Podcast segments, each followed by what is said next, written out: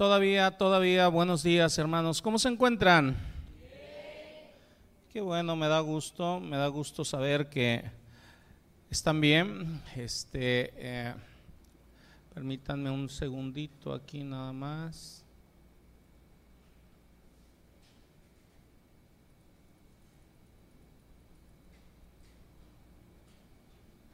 Ok, ya está.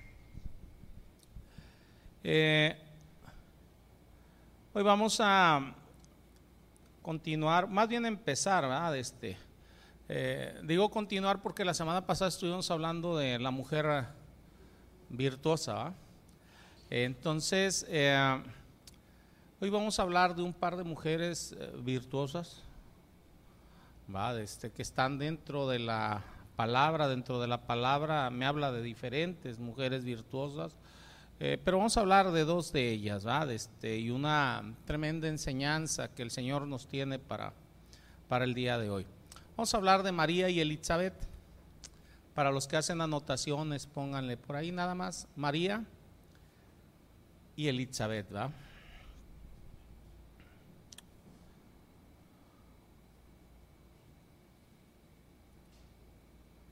Vamos por favor a Lucas capítulo 1, versos del 39 al 45.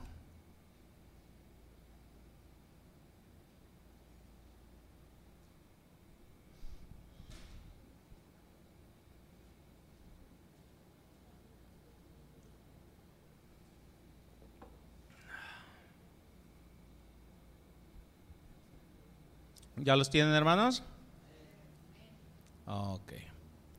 Dice, en aquellos días, levantándose María, fue deprisa a la montaña, a una ciudad de Judá, y entró en casa de Zacarías y saludó a Elizabeth. Y aconteció que cuando oyó Elizabeth la salutación de María, la criatura saltó en su vientre. Y Elizabeth fue llena del Espíritu Santo y exclamó a gran voz y dijo, bendita tú entre las mujeres y bendito el fruto de tu vientre. ¿Por qué se me concede esto a mí, que la madre de mi Señor venga a mí? Porque tan pronto como llegó la voz de tu salutación a mis oídos, la criatura saltó de alegría en mi vientre y bienaventurada la que creyó porque se cumplirá lo que le fue dicho de parte del Señor. Tremendos versículos. Oremos. Señor, te doy gracias, Padre, porque en tu amor, en tu misericordia, nos has permitido, aún en estos tiempos, Señor, el congregarnos, el estar delante de ti, Señor. Yo te ruego, Padre, que nos fortalezcas, que fortalezcas nuestra fe, Señor.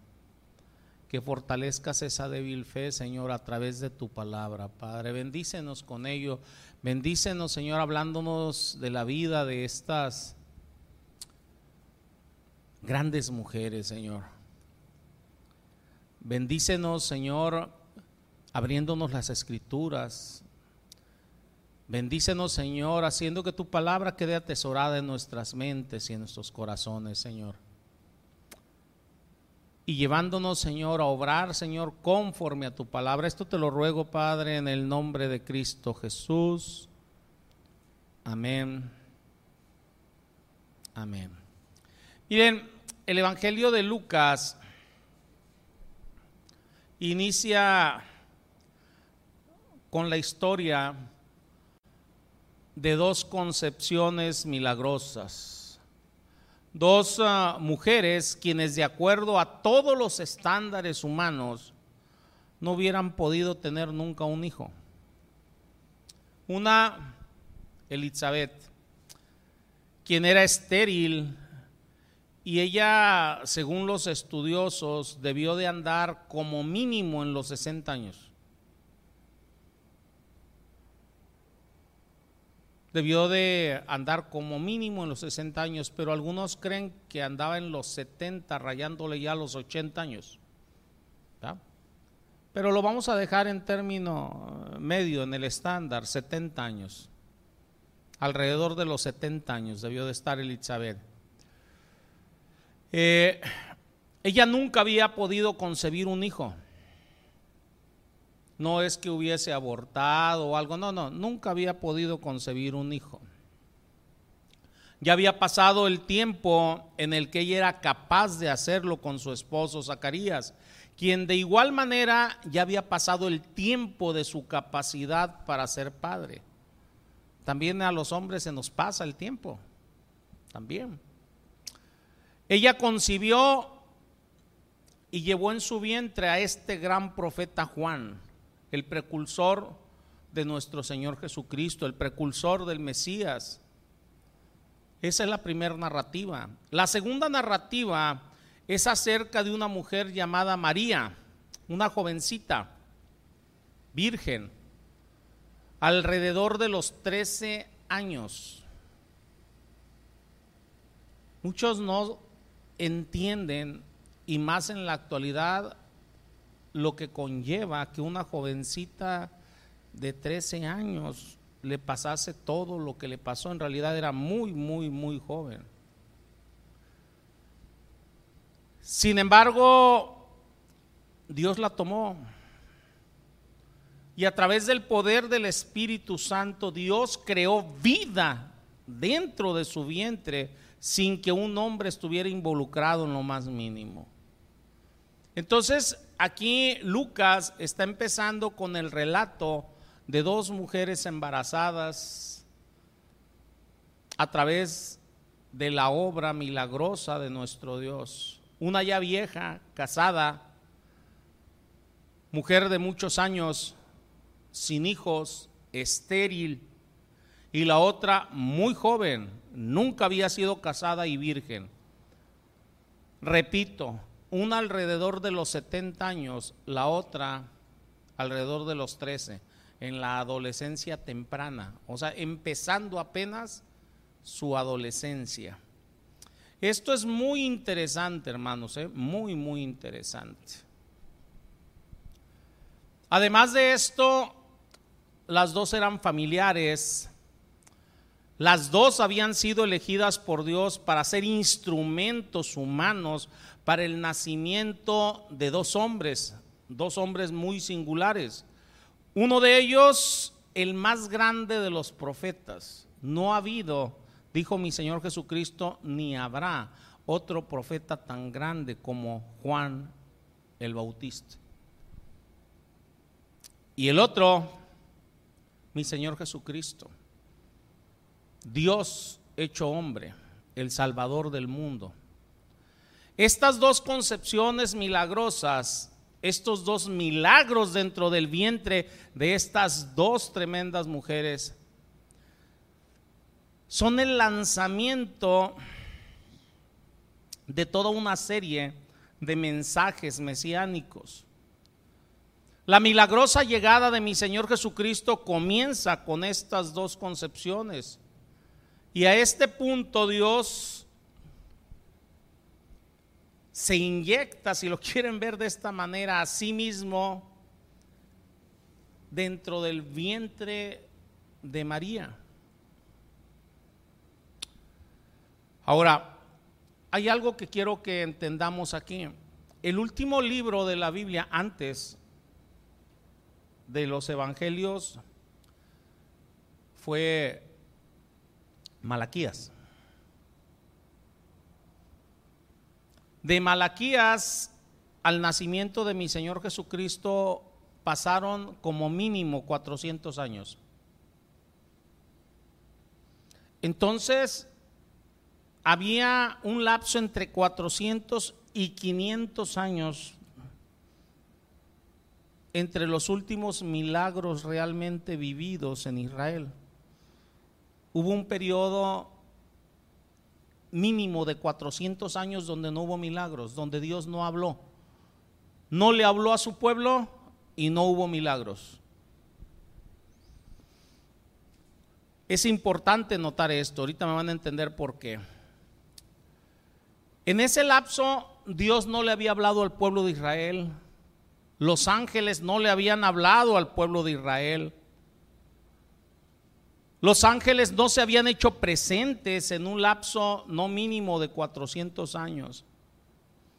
Y de un de repente empiezan los milagros de nuevo con estas dos concepciones. Estas dos concepciones milagrosas, Elizabeth, elegida para ser la madre de Juan el Bautista, el precursor del Mesías, y María, elegida para ser la madre del Mesías, del Hijo de Dios. En ambos casos, llega y les da aviso Gabriel,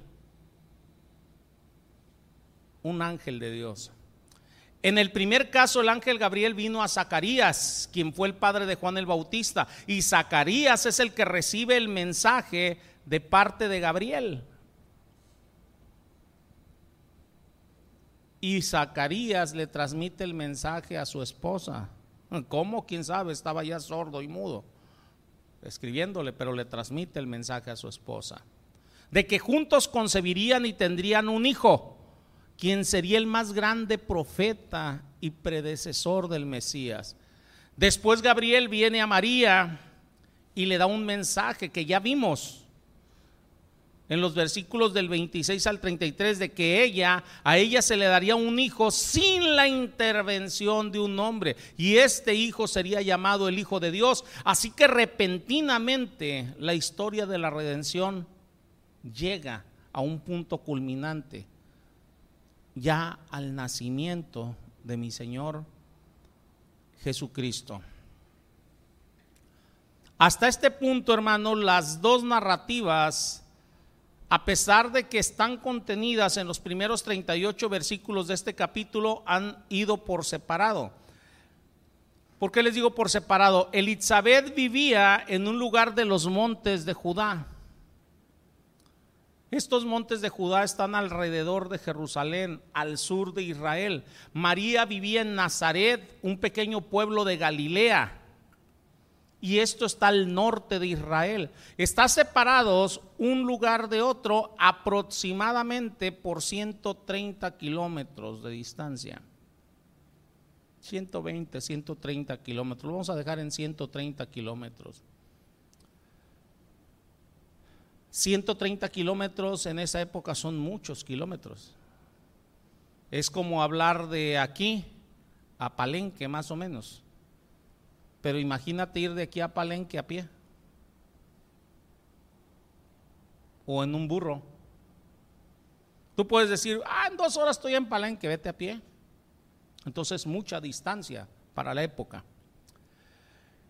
A pesar de esto, hay increíbles similitudes en los dos relatos que hacen que estos relatos sean inconfundibles. Por ejemplo, si comparamos el relato en los versículos del 5 al 23, vamos a encontrar a Zacarías, Elizabeth y Gabriel y los comparamos con el relato de Gabriel y María de los versos del 26 al 38, vamos a notar el mismo flujo de pensamiento. El mismo flujo. Estos fluyen como si fueran relatos paralelos, ¿eh? como si fueran a la par uno de otro. Comparten el mismo tipo de progresión. Inician con una introducción de los padres o bien de la madre en el caso de María. Segundo, se enuncian los obstáculos que van a presentar para ser madres. Una es virgen y otra es estéril. Tercero, se menciona la aparición de Gabriel. Cuarto, hay una reacción inmediata entre la aparición de Gabriel y vemos que la declaración de Gabriel es la misma en los dos casos. En los dos casos, Gabriel les dice, no temas. Aquí me detengo tantito. Cuando empiezan a acontecer cosas en nuestra vida que no esperamos, lo primero que le, sobreviene al hombre es temor. Es temor. Hace ya empezando el año, empezó ahora sí, empezamos a escuchar, ¿va? Del coronavirus, el coronavirus, el coronavirus. Y empieza el flujo de temor, de temor, de temor. Ahorita el temor está bien arraigado en las personas a nivel mundial.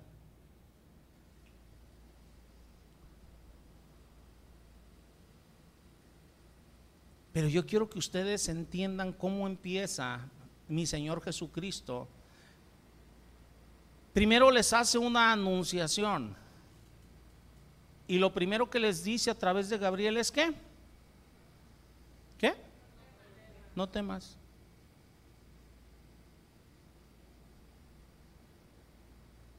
Y si yo volteo y veo cuando el Señor utiliza a alguien dentro de la palabra, es lo primero que le dice, no temas, no temas delante de ellos. Le dice a Jeremías, no temas, yo te voy a dar un rostro más duro que el de ellos, no temas. Tú vas a ir y hacer y decir lo que yo te mande, no temas.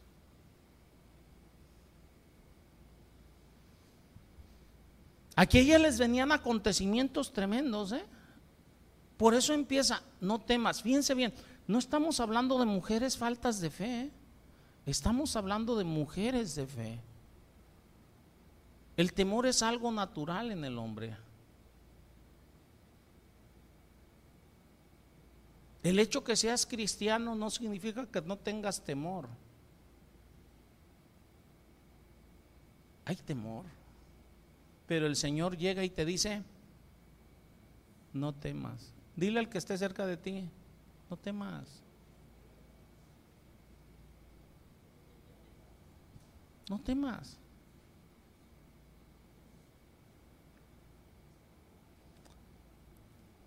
Si le agarran la onda a esta predicación, esta es una tremenda predicación para la actual, lo que está sucediendo actualmente. Este no temas se lo dice a Zacarías, se lo dice a María. En ambas hay la promesa de un hijo. Y en ambas viene la descripción del Hijo. Uno va a ser el precursor del Mesías, otro el Mesías. Hay una objeción en el caso de Zacarías, él no cree. Cuando hay incredulidad, también acontecen cosas. Él por incredulidad quedó mudo, quedó sordo. La incredulidad va a traer cosas a tu vida. Nosotros andamos por fe, no andamos por vista. Pero no sean incrédulos. Creamos cada punto, cada tilde que viene dentro de la palabra. Creamos cada frase, cada cosa que nos dice nuestro Dios.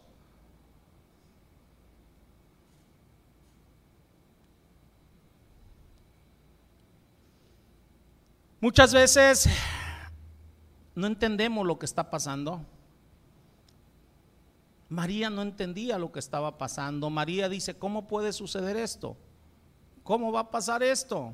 Ella era virgen. Miren, si esto sucede en nuestros días, hay muchas maneras de pensar. Hoy en día dices tú, bueno, que virgen, pues está la inseminación artificial, in vitro, la fecundación en el óvulo. ¿Sí, nos entendemos o no? Hay muchas cosas. Pero hace dos mil años, la jovencita dice, oye, ¿cómo va? ¿Cómo? ¿Cómo? Y eso le causaba temor. ¿Cómo? Soy virgen, no he conocido varón. ¿Cómo? ¿Cómo? Lo desconocido causa temor. Hoy en día mucha gente tiene temor de lo que está aconteciendo por el desconocimiento, pero más que nada por el desconocimiento de su Dios. Quien conoce a Dios echa fuera el temor. No que no le llegue, le llegó a María y Elizabeth mujeres de Dios, mujeres llenas de fe. Hay señales que iban a mostrar esto iba a suceder. Estamos hablando en, paralelo, ¿eh?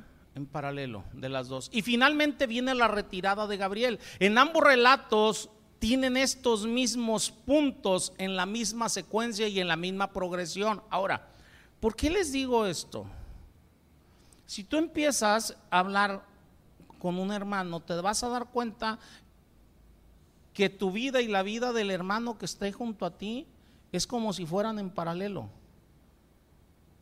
Desde cómo el Señor los llama, difieren los acontecimientos, pero los hechos es como si fueran en paralelo.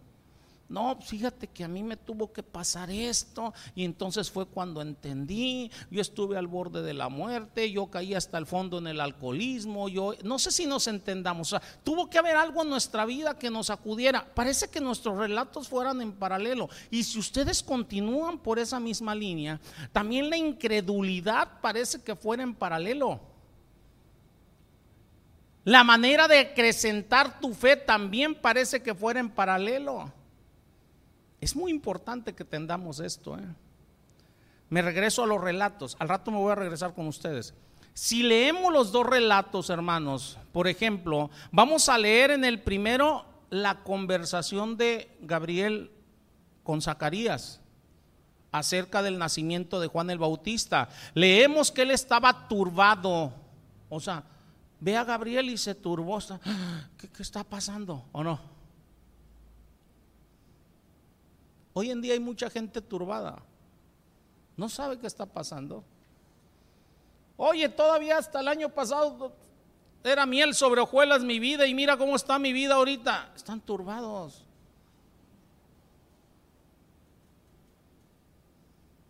Están turbados.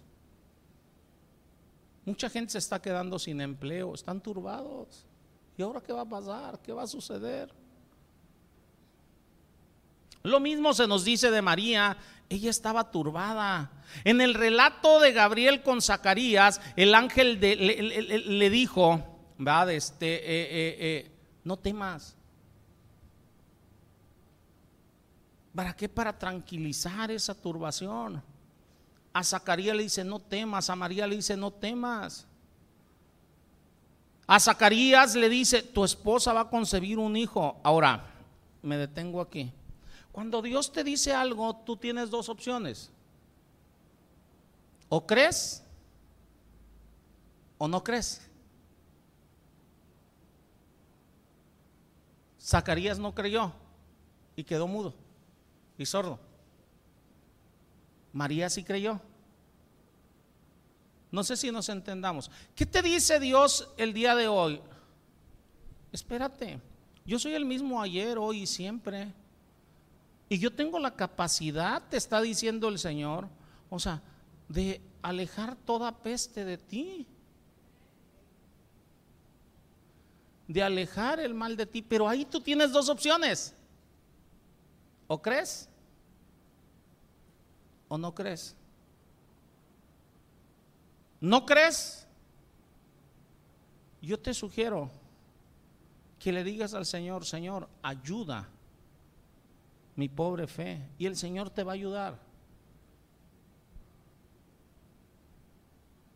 Dios no se enoja porque tengamos una débil fe. Se enoja cuando desconfiamos de Él. Se molesta que desconfiemos de Él. Señor, yo creo en ti, pero ayuda a mi incredulidad. Ahorita van a entender más esto. La misma palabra dice que hay hermanos débiles en la fe, ¿o no?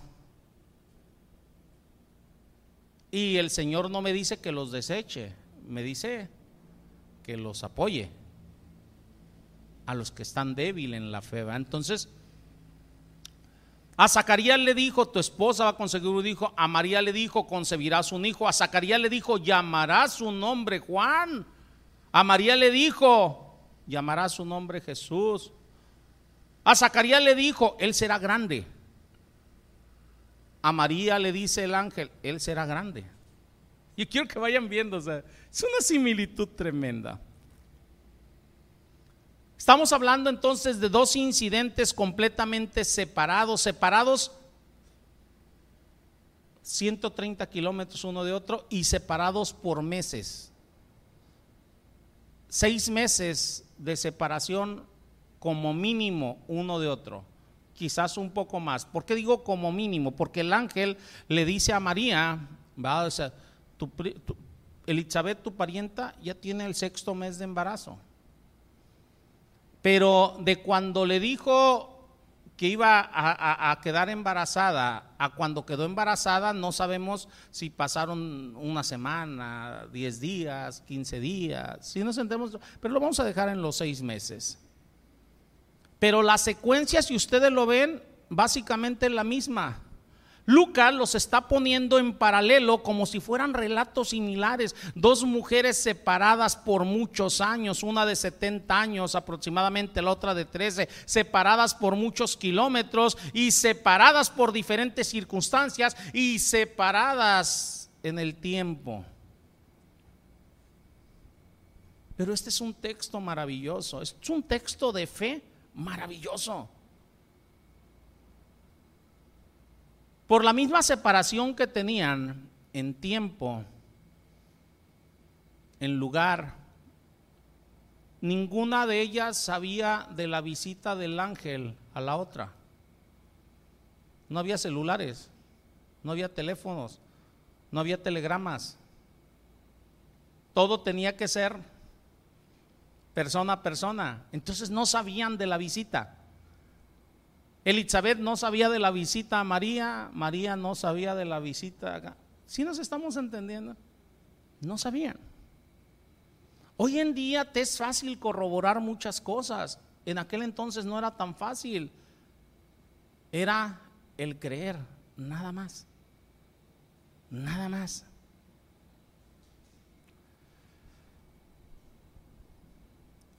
Solo se conocían ellas, eran parientes, pero no conocían lo que estaba aconteciendo. Cuando ellas se reúnen, yo me imagino lo maravilloso que debió de haber sido cuando empiezan a compartirse mutuamente estas experiencias paralelas, pero no me voy a meter todavía con eso. Veamos el versículo 39.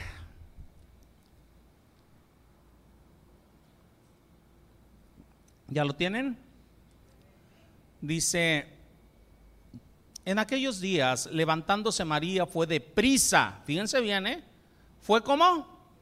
Deprisa, a la montaña, a una ciudad de Judá y entró en casa de Zacarías y saludó a Elizabeth y aconteció que cuando oyó Elizabeth la, salutación de María, la criatura saltó en su vientre y Elizabeth fue llena del Espíritu Santo y exclamó a gran voz y dijo, bendita tú entre las mujeres y bendito el fruto de tu vientre. ¿Por qué se me concede esto a mí, que la madre de mi Señor venga a mí? Porque tan pronto como llegó la, la voz de tu salutación a mis oídos, la criatura saltó de alegría en mi vientre y bienaventurada la que creyó porque se cumplirá lo que le fue dicho de parte de Dios. Por cierto, esto lo vamos a ver la semana que entra. ¿eh? ¿Qué significa eso de bendita entre las mujeres, bendito el fruto? O sea, todo eso lo vamos a ver la semana que entra. Aquí vemos a María, vemos a Elizabeth reunidas. Y esto nos puede llevar a una pregunta. ¿Cuál es el motivo de su reunión? ¿Cuál es el propósito de esta reunión? ¿Por qué María está tan animada y se precipita en ir al sur? Porque dice que fue deprisa, ¿sí o no? ¿Por qué? ¿Por qué recorre toda esta distancia a prisa para visitar a su vieja familiar Elizabeth? ¿Para qué? Acuérdense que siempre hay un propósito, ¿eh? Es más, ¿por qué estás tú aquí hoy? Dios tiene un propósito por el cual estás aquí. Siempre hay un propósito. Hay una profecía que Elizabeth entrega, ¿eh? pero eso la vamos a ver la semana que entra. ¿Cuál es el punto en todo esto? Si ustedes se detienen un momento y piensan acerca de esto, van a entender por qué María querría ir con tanta premura a ver a Elizabeth. En cuanto le fue posible, se fue. Miren, vamos a ver un poquito de María. A ella se le acababa de decir algo que humanamente es imposible en lo absoluto. A ver, dile a tu vecino, lo que se le dijo es imposible humanamente.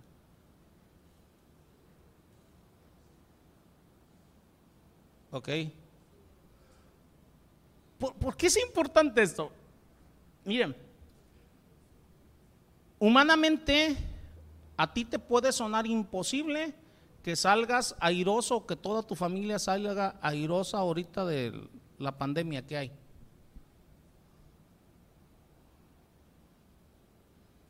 Y déjame decirte que humanamente es imposible. Según las autoridades ya hay que 30, 27 o 37 casos aquí. ¿Cuántos, cuántos quedamos? ¿Cuántos? 27. Según las autoridades. Según yo debe haber mínimo 300 casos.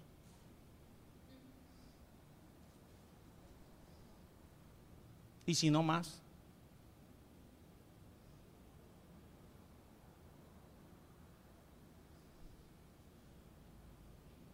¿O no, hermano? ¿Usted trabaja. ¿Va? Bueno. Entonces humanamente es imposible escapar. Humanamente era imposible la concepción. Pero por eso el ángel le dice, para Dios todo es posible. Este es un asunto de fe. Este es un asunto de fe.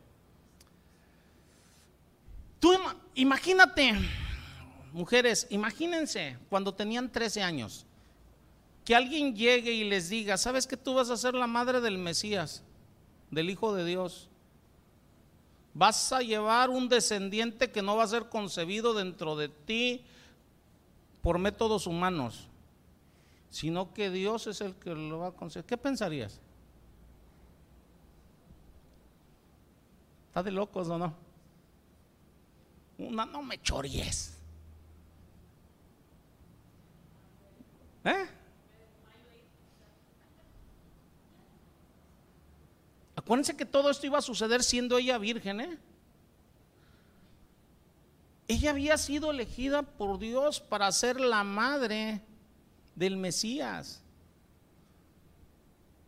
de un ser santo. Todo esto iba a suceder sin la intervención de un hombre. Me detengo. ¿Sin la intervención de qué? De un hombre. Miren, yo les he comentado, se los dije la semana pasada, yo voy a seguir todos los protocolos de seguridad. La palabra dice, no tentarás al Señor tu Dios, pero yo platicaba con mi esposa ahorita en la semana, a principios de la semana, le digo, mira, esto cuando pase va a hacer que el hombre se enorgullezca de tal manera que se va a alejar más de Dios. ¿Por qué? Hay tal unidad ahorita a nivel mundial. Y le dije a mi esposa, no tardan en empezar a soltar, o sea, billetes por donde quiera. O sea, y a los dos días que le dije empezamos a ver en las noticias, no, pues que tal deportista soltó 10 millones, que este tantos millones de euros, que Slim soltó mil millones de pesos, que no, no sé si nos entendamos. Esto está llevando a tal unidad al mundo como en Babel. Y esa unidad sin Dios lo único que hace es que el hombre se llene de soberbia. Y cuando pase todo esto, la mayoría, y entre ellos muchos que se, llaman, que se llaman cristianos, lo que van a decir, nuestros métodos, nuestra unidad, lo que nosotros hicimos, es lo que ha permitido que estemos bien. Y no es cierto. Es Dios quien tiene el control. Y yo espero que el día de mañana ninguno de ustedes se le ocurra decir, porque guardé las medidas de seguridad, porque estuve a todos alejados tres metros de mí. o sea, no se les vaya a ocurrir decir eso. Porque el único que merece la gloria es Dios. No les estoy diciendo que no guarden las medidas, o sea, no tentarás al Señor tu Dios, pero el único que nos va a mantener en resguardo es Dios y lo van a ver. Así como con María, todo eso iba a suceder sin la intervención del hombre. Todo eso iba a ser realizado por Dios. Por Dios. Y esto es algo mucho más grande que lo que cualquier ser humano pudiera ver o entender. Ninguna mujer, hermanos, que hubiera vivido antes de María y Elizabeth había escuchado tales palabras. Por lo tanto, esas palabras van más allá del entendimiento. Tú desde que naciste las has escuchado, pero ellas nunca. Para ellas era un acontecimiento completamente nuevo. Como para ti, esta pandemia es un acontecimiento completamente nuevo. No sé si nos estemos entendiendo. Es nuevo.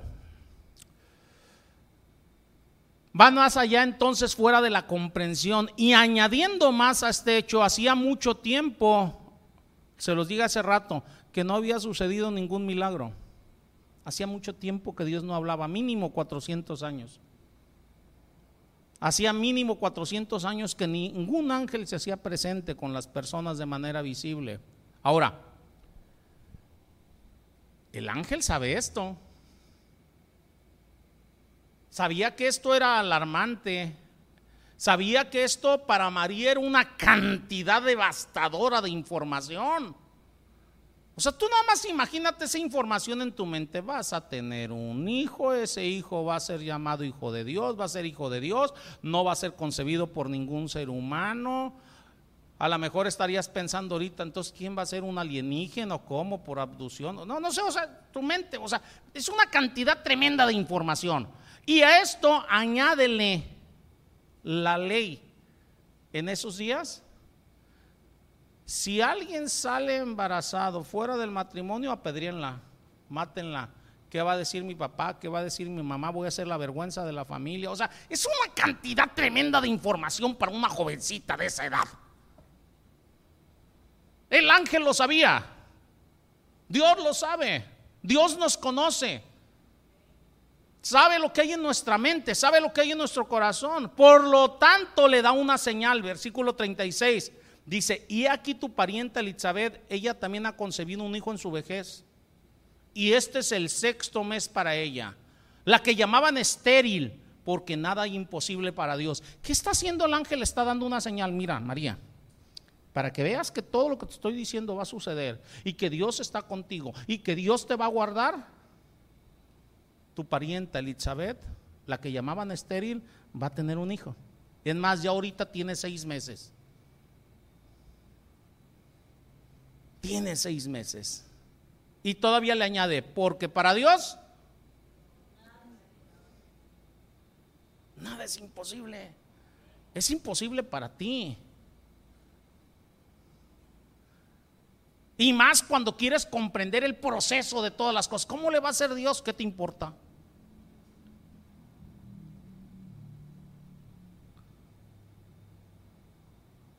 Se oyó fuerte, ¿va?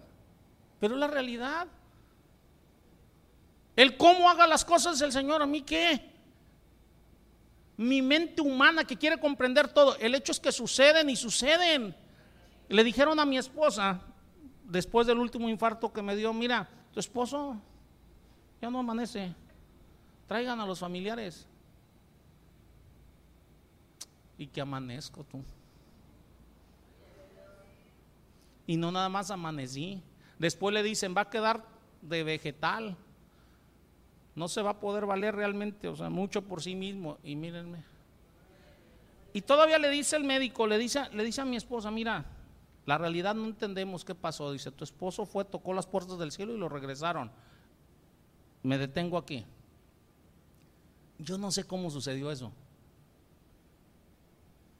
Si le preguntan a mi esposa, tampoco lo sabe. Si le preguntan a los médicos, tampoco lo sabe. El hecho es que sucedió. Y créanme que no le ando buscando yo cómo. Yo simplemente le doy gracias a Dios. ¿Por qué? Porque tú a lo mejor ahorita estás, te puedes estar preguntando, ¿y cómo le va a hacer el Señor para protegerme?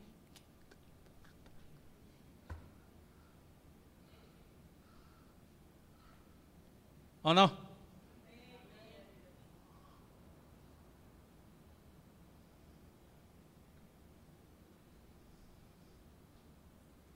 Dios es el mismo ayer, hoy y siempre. Dios nos da señales, pero a veces no las vemos. Por estar tan ocupados en otras cosas, a veces no las vemos. Me regreso aquí, no había milagros, no había concepciones milagrosas. A pesar de ello, María le creyó. No habían sabido de milagros mínimo en 400 años y a pesar de ello, María le creyó. Ahora tú y yo que tenemos milagros a cada rato. ¿Qué onda? ¿Por qué poner en duda lo que Dios nos dice? Que Él te va a guardar de la peste destructora. ¿Por qué ponerlo en duda? Que Él nos va a tener en el hueco de su mano, que nos tiene bajo sus alas. ¿Por qué ponerlo en duda por el amor de Dios? ¿Por qué?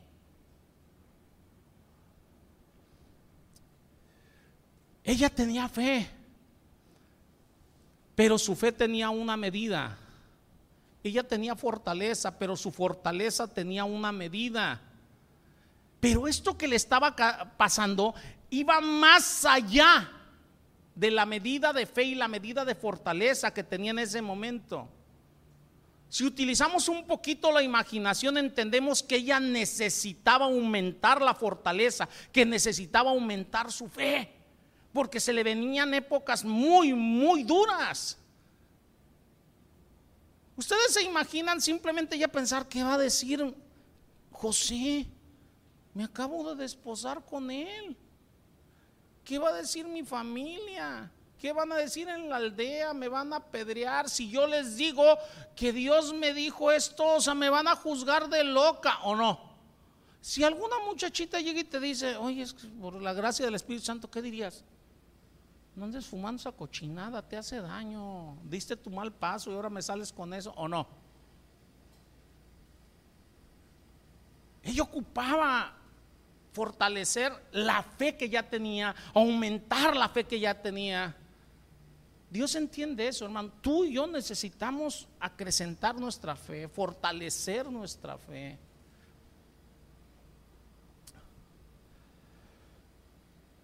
Necesitamos entender, hermanos, que los milagros son posibles. Los milagros son posibles. Y si al Señor le place, ninguno de los que están en la iglesia, o sea, en el templo, o sea, ninguno va a salir afectado, o sea. Porque para Dios todo es posible. Ahora, repito, esto no significa que vayamos a andar de temerarios, ¿eh? o sea, tengan cuidado con eso. Yo estoy hablando de entender que el que nos protege es Él. Y eso sería un milagro.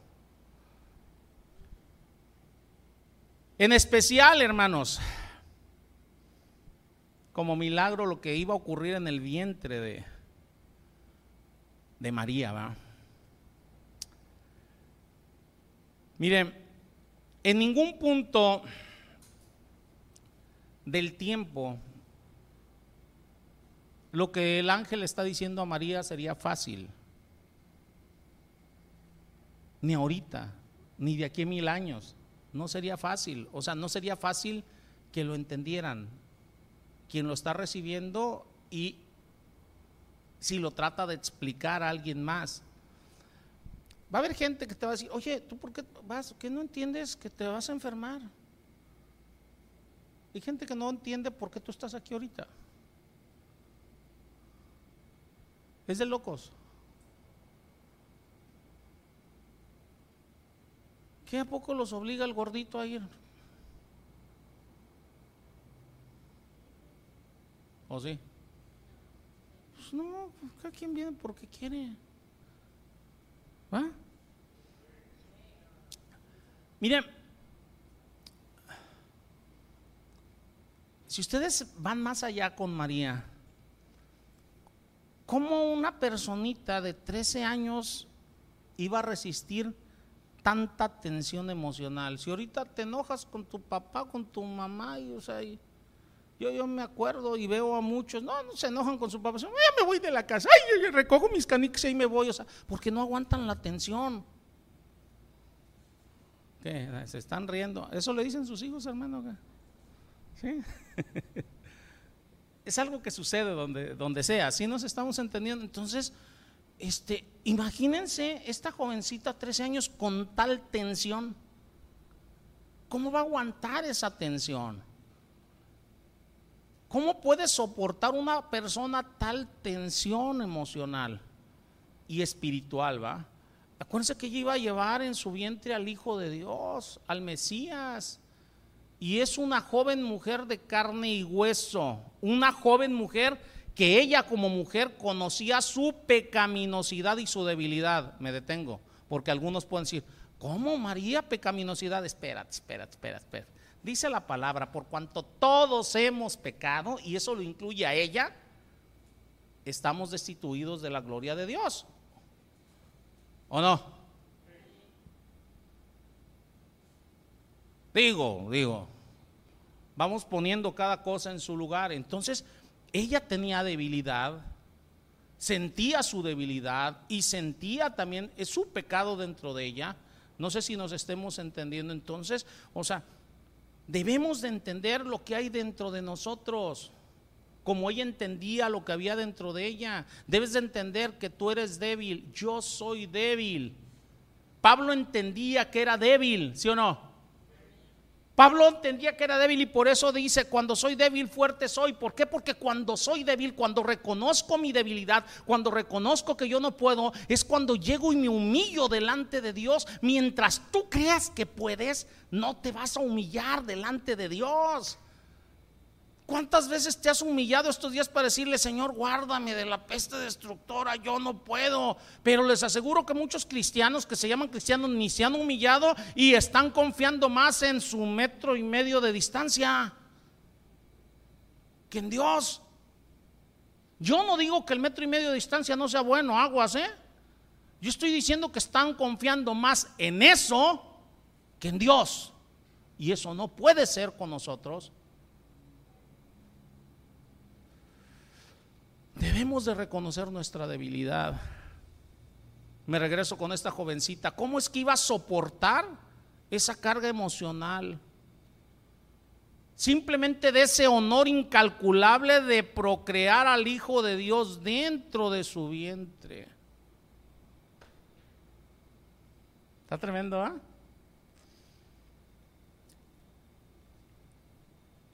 Nada más de pensarlo ya me está dando colitis nerviosa.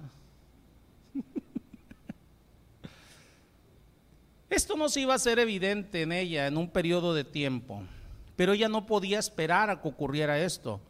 Por lo que ella se apresura, se acelera para ir a ver a Elizabeth, para asegurarse del hecho de que esto iba a ser hecho por Dios. Entonces, ¿a qué fue con Elizabeth? A confirmar su fe, a fortalecer su fe. Ella llega, ustedes nada más imagínense, no que no tuviera fe, aguas, pero ustedes se imaginan lo que sucedió en su mente cuando llega con su parienta Elizabeth y ve que está embarazada. La estéril está embarazada. Entonces, todo lo que el Señor me dijo, Va a suceder y no nada más eso, Él me va a guardar, Él me va a proteger, Él va a ver por mí. O sea, va a fortalecer su fe. ¿Qué debes de hacer tú? Fortalecer tu fe. ¿Cómo? Ahorita vamos a ver. Ahorita vamos a ver.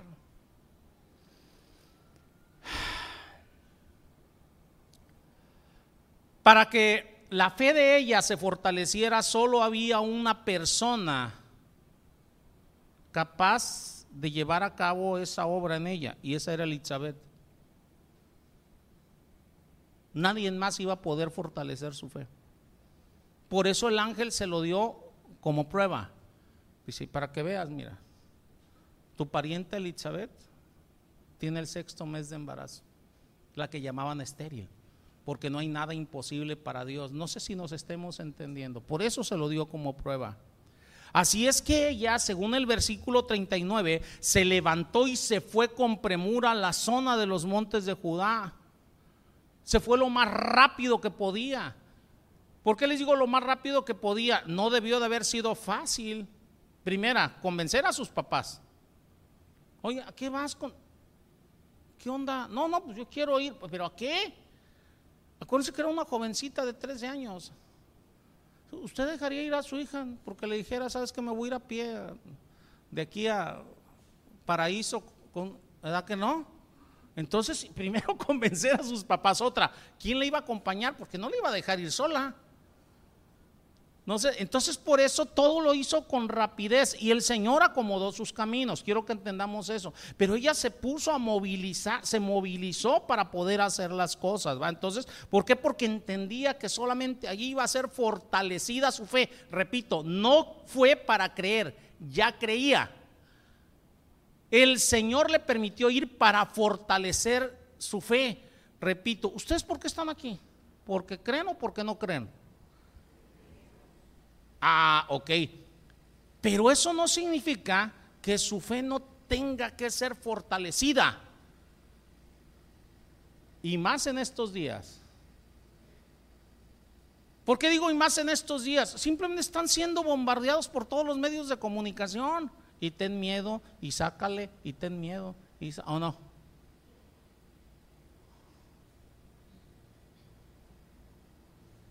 Y no confíes en nadie y no permitas que nadie a nadie ni nada, es más que no te volteen a ver porque hasta con la vista se te pega esa cosa o no. Casi casi te están diciendo eso o no. Repito, no que no tengamos cuidado, pero debemos de encontrar equilibrio en nuestras vidas.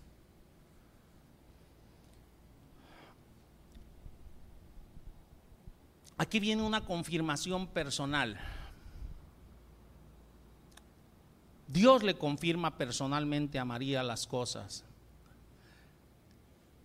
Todo este asunto de la reunión entre María y Elizabeth era para confirmarle, le repito a María, que las palabras del ángel eran verdad y que Dios la iba a guardar y que Dios le iba a proteger y que Dios iba a acomodar los caminos. Esto es algo difícil de creer. Muy difícil. Ustedes se pueden imaginar, María ya estaba pensando, ¿qué, va a pasar con José cuando se entere? ¿Qué va a pasar? Ella no estaba dudando que Dios la pudiera embarazar, ¿sí me entienden? O sea, o sea ¿qué va a pasar? ¿Cómo, Dios me va a resguardar de eso? O sea, a lo mejor ya estaba pensando, me van a apedrear, o sea, iré a soportar la pedreada o sea, ¿qué, va a pasar con eso? ¿Me pueden correr de mi casa? ¿Me pueden correr de la aldea? O sea, ¿quién va a ver por mí más? O sea, ustedes pónganse a pensar en todo eso. Entonces, a veces es difícil el entender cómo el Señor le va a hacer. Está como cuando tú no tienes trabajo. Y Dios te dice, no te dejaré ni te desamparé. Yo no he visto justo desamparado ni su simiente que mendigue pan. Y te dice el Señor en su palabra, mira, ¿sabes qué? O sea, ve las aves del cielo que ni siembran ni cosechan y Dios provee para ellas. Ok, pero tú estás sin trabajo. Y pasa por tu mente, ¿y cómo le va a hacer el Señor para proveer? ¿O nunca se han visto sin trabajo? Después de que probé el Señor, dices, gracias Señor, ya vi por dónde. Pero mientras no sucede, estás, ¿y cómo le va a hacer? Ah, ok. ¿Usted se puede imaginar esta jovencita? Todo lo que pudo haber estado pasando por su mente. ¿Y cómo le va a hacer el Señor? Lo mismo sucede ahorita con muchos creyentes. ¿Cómo le va a hacer el Señor para resguardarme? Cree que lo va a hacer. Les repito lo que les dije al principio de la enseñanza, el cómo el Señor sabrá. Tú crees que lo va a hacer. Pero María para tales circunstancias ocupaba una confirmación y Dios se la dio. Dios se la dio. Esto que le estoy diciendo no nada más era difícil de creer para María, era difícil de creer para cualquiera, ¿eh? Para cualquiera. Entonces, María quería que su fe fuera fortalecida. Yo te pregunto a ti, ¿tú quieres que tu fe sea fortalecida? Pongan atención a lo que sigue. No es que no tengan fe, como María, es que la fe tiene que ser fortalecida. Lo que le estaba pasando a María era algo difícil de imaginar para cualquier mente normal. Por eso es que ella quería que su fe fuera fortalecida. Y Elizabeth iba a proveer esa fortaleza que ella necesitaba. ¿Cómo? Con una confirmación personal. En el versículo 39 ella se lanza dentro de, que, de lo que lo, dentro de lo que es en realidad la búsqueda de una confirmación personal. Esta, ¿cómo es confirmación personal? Llega de persona a persona. Repito, versículo 39 inicia así, en aquellos días esto es el tiempo, esto es un tiempo muy claro dentro de la palabra, es el tiempo que Gabriela visitó a ella, o sea, en los mismos días que Gabriela visitó, por eso dice en aquellos días. Ella se apresuró a ir, tenía mucha prisa, no quería perder más tiempo para ir. ¿Qué es lo que debes de hacer tú? Si quieres una confirmación de tu fe, una un fortalecimiento de tu fe, no pierdas el tiempo. Es lo primero que debes de entender. Así como María no perdió el tiempo, tú no pierdas el tiempo.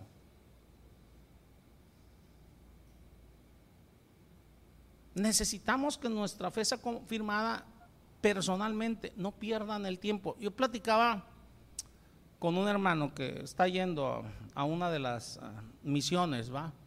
Este, y cuando le dije, hermano, ¿está usted en la libertad de tenerla abierta o cerrar la misión? Le digo, aquí Villahermosa va a permanecer abierto. Entonces me dice, y ya hablé con la gente de allá. Le digo, ¿y por qué no habló conmigo primero?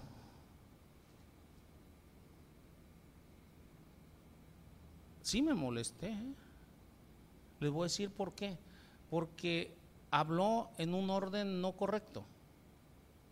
Primero habló con las ovejas del lugar en vez de platicar conmigo. Y, pero mi molestia no fue el que haya hablado con ellas primero, sino que así como puede ser fortalecida tu fe, puede ser debilitada tu fe si las cosas no las haces en el orden correcto. Si tú no hablas con la persona correcta, tu fe puede ser debilitada. La fe viene por el oír y oír. La duda también viene por el oír y oír. Si tú nada más estás hablando con personas que te dicen, ay mira, y hay 40 enfermos y ya hay 50 y se van a multiplicar esta semana a 3 mil, ¿qué estás haciendo? Estás debilitando tu fe. Y ahorita va a llegar el pico de la pandemia y ten cuidado porque hasta en el aire, o sea, si te llega un aire, o sea, colado vas a ver, o sea. Si sabían que hay muchas exageraciones, o sea, ¿qué estás haciendo? Estás debilitando tu fe. Y sin fe no puedes agradar a Dios.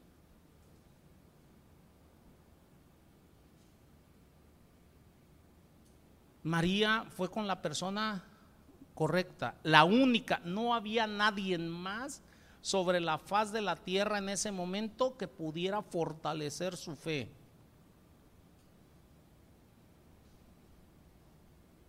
No había nadie más. Por eso en el mismo tiempo de la visita de Gabriel ella se apresuró Tuvo mucha prisa, no quería perder más tiempo para poder ir con Elizabeth, su vieja familiar. Ella estaba embarazada, sabía que una mujer de su edad, que había sido estéril toda la vida, no podía quedar embarazada. Entonces ella al llegar y verla embarazada, ver que lo que le dijo el ángel era cierto, ¿qué hizo? Fortaleció su fe. Fortaleció su fe.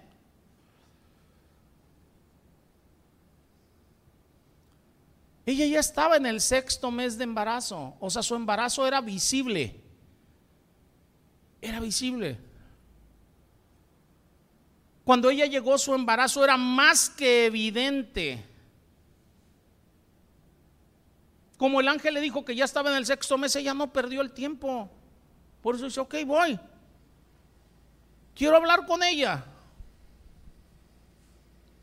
Como ya les dije antes, el versículo 36, vuélvanlo a leer, dice, he aquí que tu pariente Elizabeth, ella también ha concebido un hijo en su vejez y este es el sexto mes. El versículo 36 nos dice que ya tenía seis meses de embarazo. Pero miren, brínquenle hasta el 56. Dice aquí, ¿y se quedó María con ella? ¿Cuánto tiempo? Tres meses. Ella fue inmediatamente ¿eh? con Elizabeth. No se tardó y se quedó ya tres meses. Se vino poquito antes de que naciese Juan el Bautista. Pero eso me indica que cuando se vino a María todavía no se le notaba el embarazo, tenía tres meses. ¿Por qué les digo esto? Aparentemente se viene justo antes del nacimiento de Juan. En el versículo 57 dice, cuando a Elizabeth se le cumplió el tiempo de su, alumbramiento dio un hijo, pero para ese momento ya se había venido María, se había regresado. Si llegó cuando tenía seis meses, dura tres meses allá, se viene justo antes de que, de que Elizabeth tenga su bebé. ¿va? Entonces, por tanto, por tanto, María apenas tenía tres meses de embarazo. ¿Por qué es importante esto, hermanos? Porque luego hay pastores que sugieren que se fue con Elizabeth a esconder su embarazo. Y eso no es cierto. No se le notaba. Es más, cuando se regresó no se le notaba. Yo me acuerdo con mi esposa, su primer bebé, Moy. Tenía cinco meses y no se le notaba.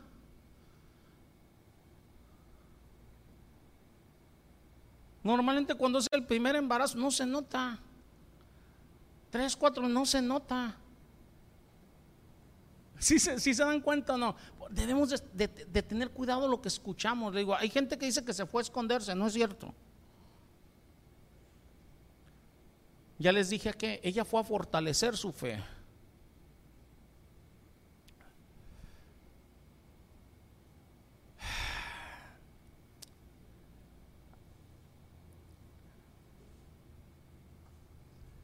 A ver, espérenme.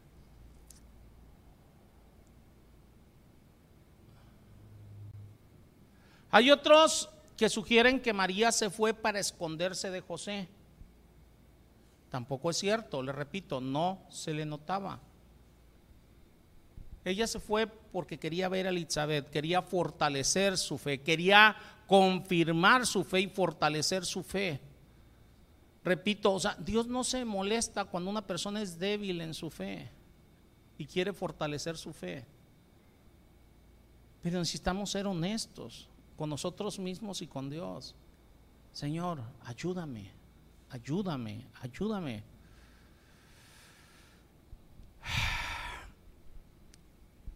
Ella se fue entonces a los montes, ¿va? A Judea. A ver. Estoy brincando cosas que ya les dije de, de memoria.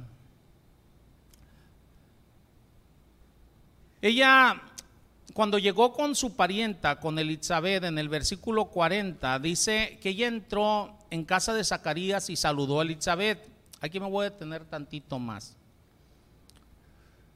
Ahora, esta palabra saludó se usa varias veces en estos versículos. La vemos también en el versículo 41 que dice, y aconteció que cuando ella, Elizabeth, eh, cuando yo ella, Elizabeth, la salutación de María, la criatura saltó en su vientre, o sea, vuelve a, estar la palabra saludar. La volvemos a ver en el versículo 44, dice, porque tan pronto como llegó la voz de tu salutación a mis oídos, la criatura saltó de alegría.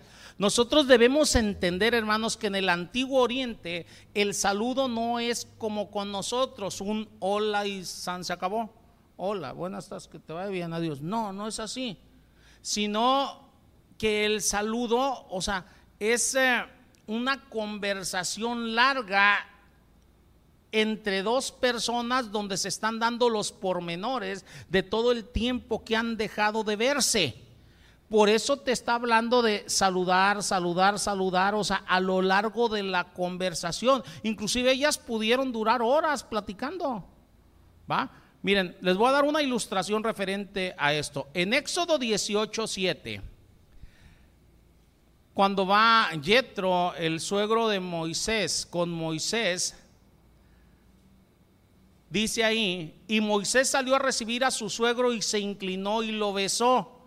Y se preguntaron el uno al otro cómo estaban y vinieron a la tienda. O sea, al saludarse, o sea, se saludan efusivamente, eh, se, hay contacto entre las personas, se dan un beso entre ellos, ¿va? Este, y, se cuentan uno al otro cómo les había ido mutuamente.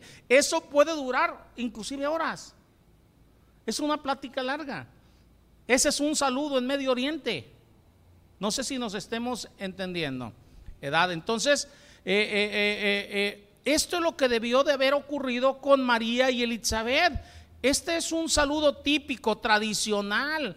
O sea, que pudo haber significado horas de conversación y seguramente ellas tenían mucho de qué hablar, ¿va? Yo estoy seguro que cuando se ven, o sea, Elizabeth le dice a María, yo me imagino a Elizabeth platicándole a María, mira María, fíjate que eh, no me vas a creer, o sea, eh, sabía por su embarazo que lo que Dios le había dicho era verdad y que iba María a tener también un hijo y María sabía lo que le estaba aconteciendo a su prima, pero se imaginan cuando ellas dos empiezan a platicar, mira, es que fíjate que el ángel Gabriel se le aparece a mi esposo en el templo y mi esposo no creyó y quedó mudo y nos dice que vamos a tener un hijo y a ese niño le tenemos que poner Juan. Y o sea, y este niño va a ser el precursor del Mesías, pero tú traes al Mesías y sí, a mí también llegó y me dijo, o sea que el ser que traigo, o sea, no sé si se puedan imaginar eso y la emoción entre ellas dos, es algo que solamente ellas dos podían entender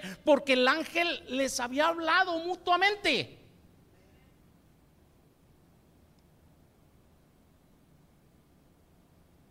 Por eso se estaban fortaleciendo ellas mutuamente la fe. ¿Qué pasa contigo? O sea, ¿quién va a fortalecer tu fe? Alguien que crea lo mismo que tú. Alguien que tenga la misma revelación que tú.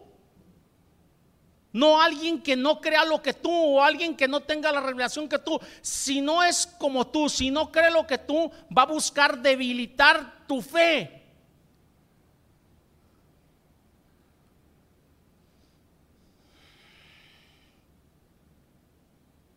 Tú platicas con alguien que realmente es un cristiano. Y empiezas a ver en paralelismo tu vida con la de él. Y tú empiezas a ver detalles dentro de tu vida. Hace rato les decía simplemente un desempleo y ves cómo Dios ha proveído para ti aún en esas épocas duras, o sea, de falta de dinero y ves que ha provisto milagrosamente y, o sea, y ves tú la mano poderosa del Señor en tu vida y platicas con otra persona y platicas, ay, no, es que fíjate que en una época de mi vida, o sea, no tenía ni trabajo y olvídate, o sea, llegaron, o sea, y casi, casi te puedo decir que eran los cuervos proveyéndome porque hasta por mis enemigos trajo dinero el Señor. Quien le pasó algo similar te va a decir, no, fíjate que a mí también, y fíjate que a mí me pagaron una lana que había prestado como 20 años atrás y vinieron y me la pagaron y yo ya la creía perdida y Dios proveyó por medio de eso. Y otro va a decir que anda en la misma frecuencia, no hombre, olvídate. Y, y a mí, no hombre, hasta mis vecinos fueron a darme. ¿Qué están haciendo? Están fortaleciendo la fe por asuntos similares, por cosas similares. ¿Sí se están dando cuenta o no? Y te puedes ir a cualquier punto.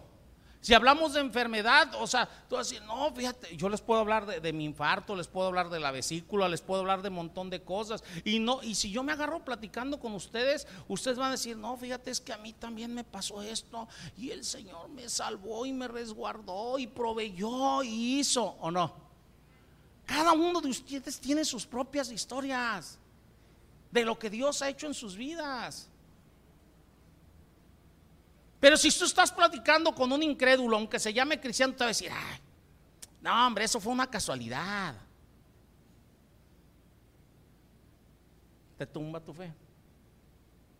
Y en vez de creer en el Señor, te agarras diciendo, no, pues a lo mejor sí fue una casualidad. Cuando no es cierto, no existen las casualidades.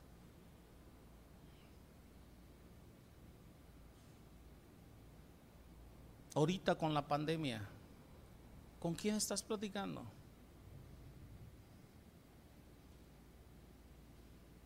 No, hermano, no, no, no, mira, yo en la iglesia donde estoy, o sea, no, no, mira, somos responsables aquí. Y por eso no vamos a la iglesia y por eso cerramos la iglesia.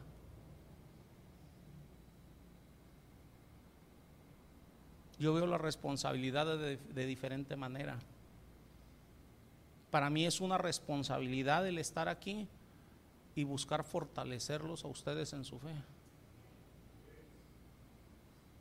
Porque precisamente en momentos como estos es que la gente necesita ser fortalecida.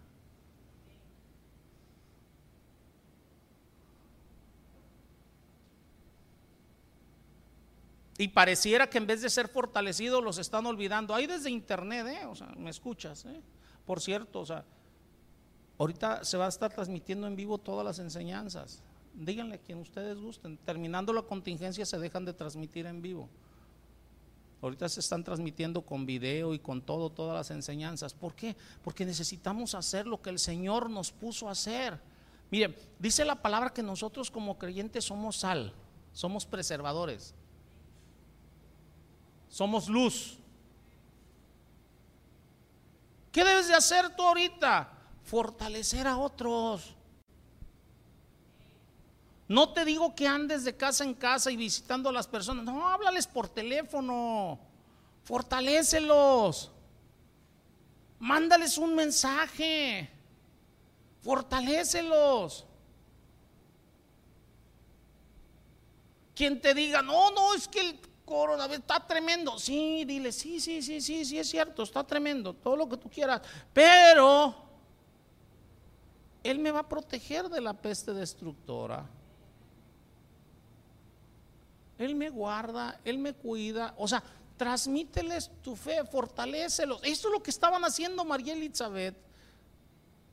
No que no tuvieran fe, estaban fortaleciendo su fe con la única persona que les podía entender.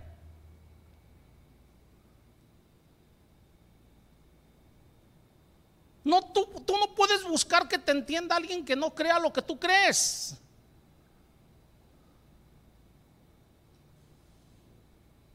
¿Nos estamos entendiendo, hermanos?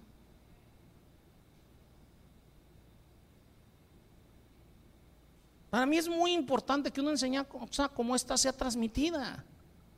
Repito, no para tentar a Dios, sino para confiar en nuestro Dios, que Él es el que nos guarda, que Él nos cuida, Él nos preserva. Si no, ¿en qué estás creyendo?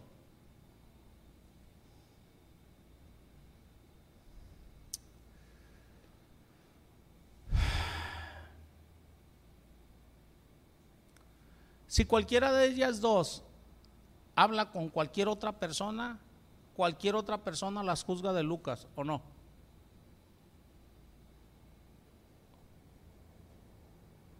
Cualquier persona que no tenga su fe establecida en el Señor, aunque se llame cristiano, te va a juzgar loco. Ahorita. Te van a juzgar de loco e irresponsable por estar aquí.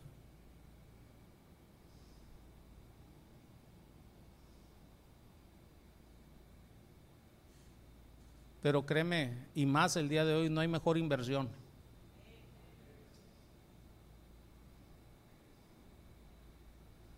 Mírenlos, están muy pensativos. ¿eh? No hay mejor inversión. Pero ahí les pido que no juzguen a nadie más. Si nos estamos entendiendo, fortalezcan la fe de los demás, que es diferente. ¿Qué le dijo el Señor a Pedro? Pedro, cuando vuelvas, cuando regreses, confirma a tus hermanos, fortalece a tus hermanos. Yo sé que en ustedes ha habido momentos de duda en estos días. Pero el Señor creo que los ha ido afirmando, fortaleciendo. Pues ahora confirmen a otros. Fortalezcan a otros. ¿Qué va a pasar cuando vengan realmente cosas fuertes? Simplemente Apocalipsis me dice de una peste que va a venir, que va a destruir a la tercera parte de la humanidad y que los va a hacer sufrir por meses. ¿Qué van a hacer? En ese momento dice la palabra que los que tengan el sello del Señor, ellos no van a padecer eso. Pero ¿quiénes van a tener el sello del Señor? Los que creen. ¿Sí se dan cuenta o no? Allí es donde se va a demostrar tu fe. Estos nada más son ensayos de cosas que vienen.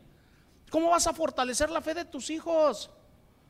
Yo quiero que el día de mañana, de aquí a, algunos años, cuando venga la que sigue, que va a venir otra y va a venir más fuerte, tú le puedas decir a tus hijos, mira hijo, en el 2020 nos pasó algo similar, pero fíjate bien, pasó de esta manera, de otra. Nosotros fuimos fortalecidos en el Señor, en vez de salir más débiles, salimos más fuertes en la fe. Y yo te sugiero que creas en el Señor, que creas en las promesas porque Él cumple. ¿O quieres estar del otro lado de la moneda? No, hombre, estuvimos escondidos como tejones.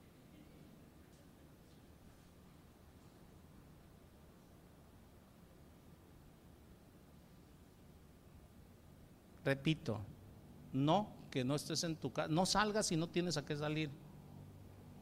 No te expongas, pero no estés temiendo.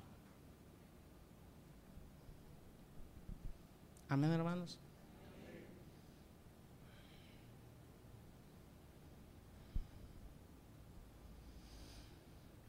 Dios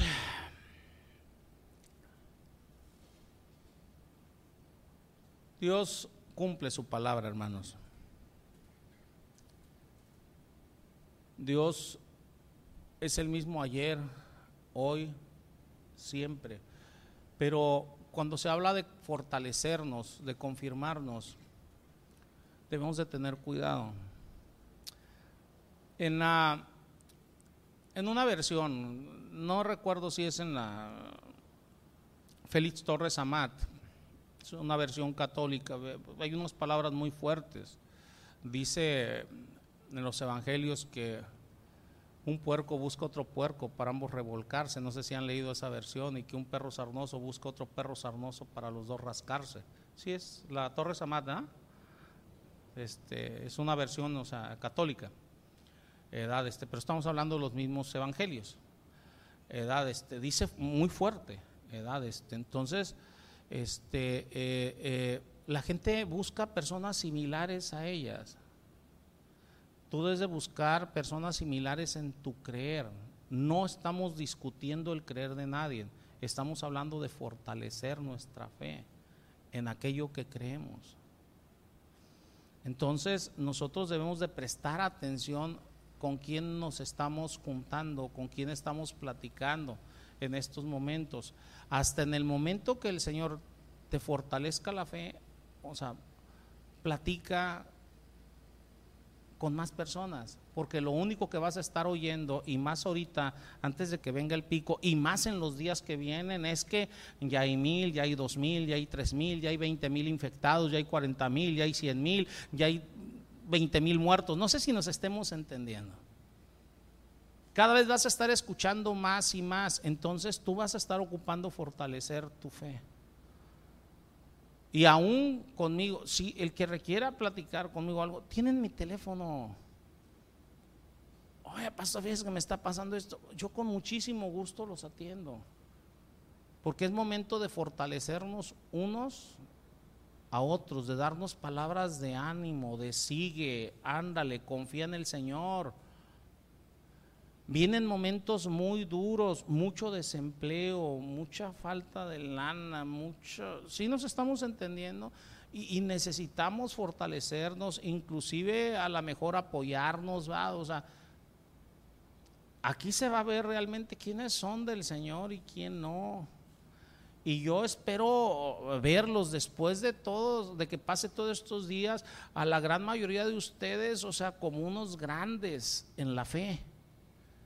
O sea, que no estén en, de aquí a un tiempo diciendo, ay, es que pude haber crecido y pude haber confiado y no lo hice. No, no, no. Yo quiero verlos de otra manera y gracias Señor porque me permitiste ser un conducto para apoyar a mi hermano, para apoyar a mi vecino, para apoyar en esos momentos de debilidad y dar consuelo a otros. O sea, pero acuérdense que antes de consolar a otros, el Señor nos consuela primero. Antes de fortalecer a otros, el Señor te fortalece primero. Y ahí es donde los quiero ver a ustedes. Amén, hermanos. Oremos. Señor, yo te doy gracias, Padre, en el nombre de Cristo Jesús, por esta palabra que nos has dado. Fortalécenos, Señor. Yo te ruego que fortalezcas nuestra débil fe.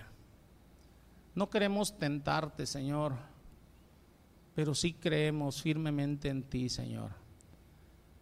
Gracias, Señor, por hacernos entender, Señor, que somos sal, que somos luz y que debemos de consolar a nuestros hermanos, no juzgar a nuestros hermanos, que debemos de fortalecer a nuestros hermanos.